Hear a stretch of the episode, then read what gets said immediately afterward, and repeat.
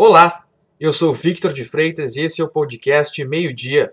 Os destaques da manhã desta terça-feira, dia 13 de outubro de 2020 são: O mapa definitivo do distanciamento controlado divulgado ontem confirmou a expectativa do sistema preliminar publicado na última sexta-feira.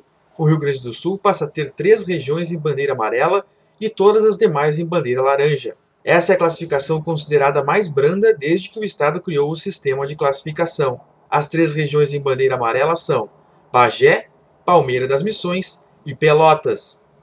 A Johnson Johnson suspendeu temporariamente os testes de sua vacina contra a Covid-19. A razão, segundo a farmacêutica, é o surgimento de uma doença inexplicável em um dos voluntários. A identidade do participante foi preservada.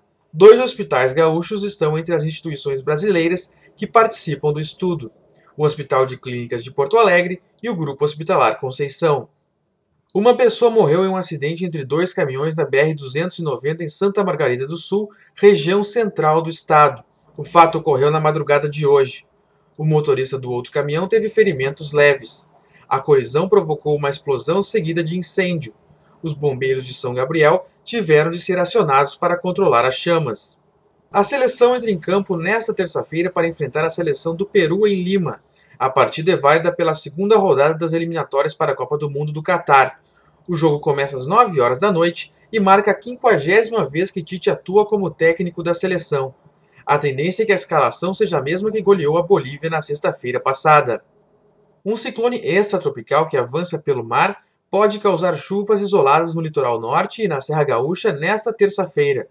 Já no restante do estado, o tempo fica firme e ensolarado, com grande variação de temperatura ao longo do dia.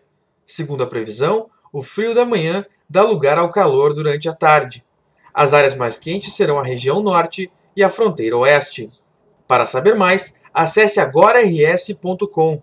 Acompanhe arroba agora no RS também nas redes sociais. Obrigado pela sua companhia e até amanhã.